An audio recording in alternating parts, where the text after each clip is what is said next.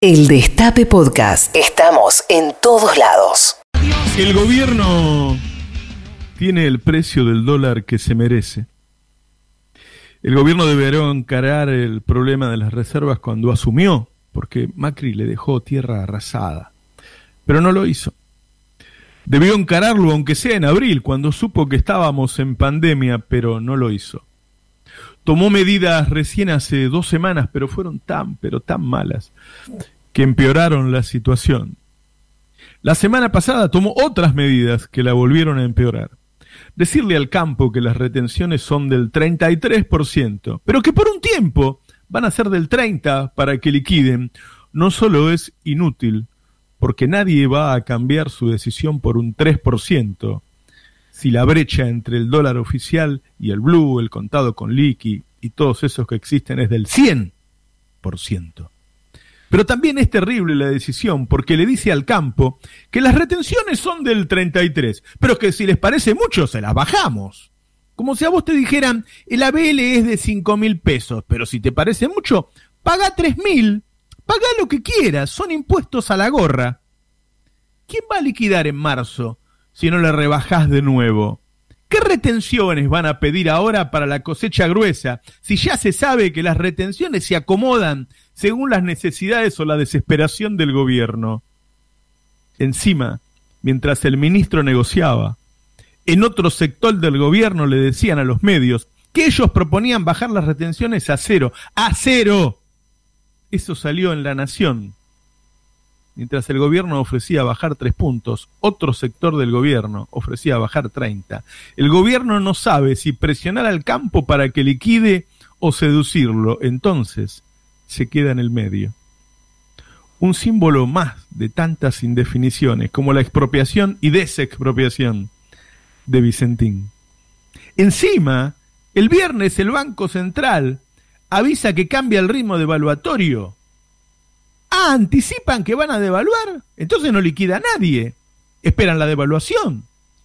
Luego me aclaran que en realidad no quisieron decir eso, quisieron decir otra cosa, pero no usen la palabra devaluación. No usen la palabra devaluación. No la usen. Porque ahora los que vos querías seducir con un 3% están pensando, ah, van a cambiar el ritmo. Y el ritmo lo van a cambiar para más, no lo van a cambiar para menos. Entonces no liquido. Y entonces yo que quería importar, voy a importar más. Y los que remarcan precios, ah, voy a remarcar más los precios si van a, si van a subir el dólar. Ayer me decían, estamos empezando a revisar las importaciones. Ojo si revisan las importaciones, porque hay que hacerlo con habilidad. A ver si revisás las importaciones de productos, de bienes, de partes que hacen falta para producir otra cosa. Y uno se pregunta cómo llegamos acá. Cuando el kirchnerismo se fue transformando en el primer gobierno realmente progresista en décadas, muchos funcionarios se fueron. No querían formar parte de un gobierno que le quitaba privilegios al poder económico histórico. Se fueron ministros, secretarios, jefes del central, aliados. Más tarde, cuando el gobierno de Cristina terminó, se fueron muchos más del kirchnerismo querían alejarse de Cristina, si fuera posible hacer al poder, olvidar al poder económico que estuvieron con ella, mejor. De una u otra manera, muchos, no todos, muchos formaron parte del lofer, algunos activamente, con jueces, con fiscales, medios amigos, otros pegando de vez en cuando, otros alejándose del bloque el primer mes, otros criticándola en los medios a diario unos pocos se fueron sin formar parte de la persecución. Muchos políticos, sindicalistas, organizaciones sociales, intendentes, gobernadores, se sumaron a pegarle a quien osó meterse con los dueños del país. Era una manera de decirle al poder económico, ¿ves que yo no fui? ¿Ves que yo nunca haría eso? Muchos apoyaron al gobierno de Cambiemos, con votos en el Congreso, con declaraciones amigables, con silencio gran parte de ese grupo de peronistas abominadores de las grandes transformaciones sociales y cercanos al establishment, muchos de esos dirigentes que acompañaron a Macri y en algunos casos persiguieron el kirchnerismo, hoy están en el gobierno, hoy son parte del gobierno.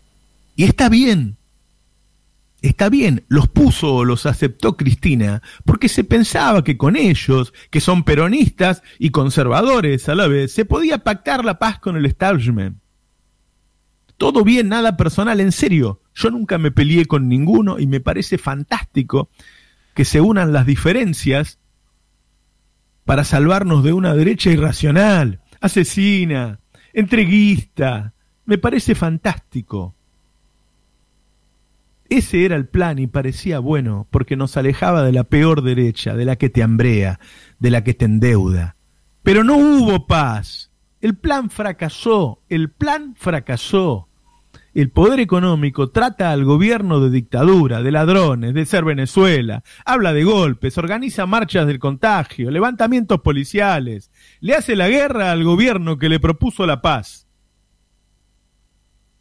El tema es que ahora estamos en guerra con el establishment y nuestro ejército está compuesto en buena parte por sus soldados, por los soldados del enemigo, o por lo menos amigos, cómplices y todo del enemigo.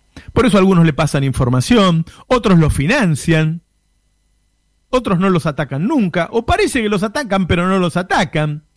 Por eso no tienen convicción ni ganas de llevar a cabo un plan progresista. Se pelean por quedar bien con Clarín. Un ministro le da cientos de millones en ATP, otro le da cientos de millones en cuadernillos educativos, otro le da cientos de millones en pauta. Entre abril y septiembre, Clarín recibió 782 millones de pesos en esos tres conceptos. Si lo anualizaste, da más de mil millones de pesos. Del central lo encubren cuando desestabilizó con el dólar contado con liqui. Sabemos que Telecom le debe 7 mil millones de pesos del 1% de su facturación que tiene que pagar para el Fondo de Servicio Universal. Pedimos los papeles para denunciarlo y no nos los entregan. Son muchos los que no juegan bien, son desorganizados por la lógica de la coalición, son incapaces porque quienes armaron el gobierno no tenían cuadros. Por eso, de esta manera, hay momentos en que parece que van convirtiéndose en un mal gobierno. La mayoría de los funcionarios de este gobierno no quieren estar donde están, no quieren pelearse con el poder, sienten que esa guerra no es suya. Hay algunos que sí, hay muchos que sí. Pero en esa mezcla se arman estos planes económicos que duran una semana. No saben si apretar al campo o seducirlo. No saben si apretar a los bancos o darles negocios. No tienen un plan consistente. No saben qué quieren ni hacia dónde van. No saben con quiénes tienen que hacer alianzas.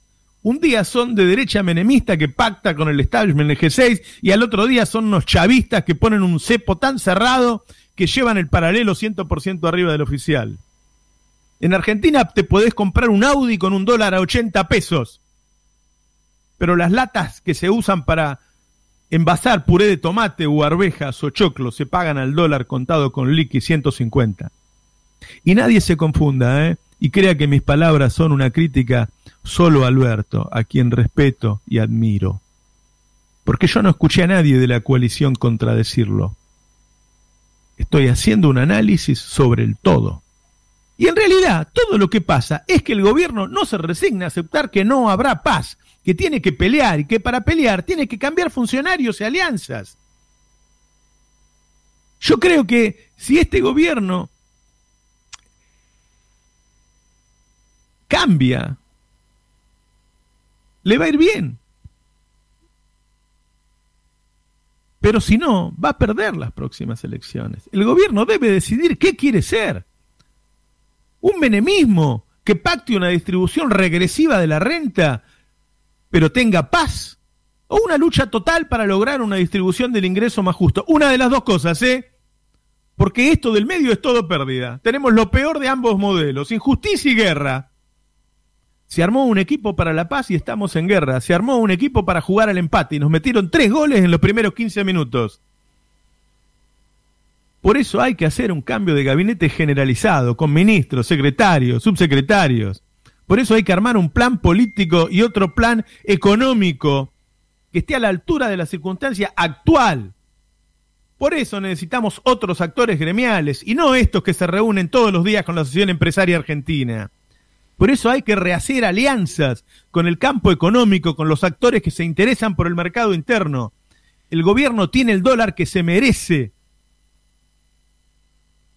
Creo que el gobierno puede cambiar y transformarse en un buen gobierno, ganar o al menos jugar con garra e inteligencia. Todavía está a tiempo, pero debe hacerlo rápido todos los que realmente pertenecen al campo popular, todos los que quieren ser protagonistas de este tiempo en el que estamos en una terrible desventaja, todos los que quieren que los 11 millones de argentinos que se alimentan en comedores vuelvan a comer en sus casas, que den un paso al frente, y no importa si son del Frente Renovador, de Randazo, de Alberto o Kirchneristas, todos, pero los otros, los que temen enojar a la derecha, los que están aterrados de lo que les va a pasar si vuelve la derecha, tengan la dignidad de irse.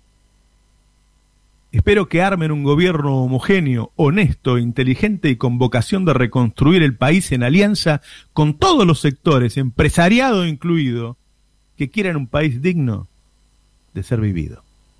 El Destape Podcast. Estamos en todos lados. El Destape Podcast.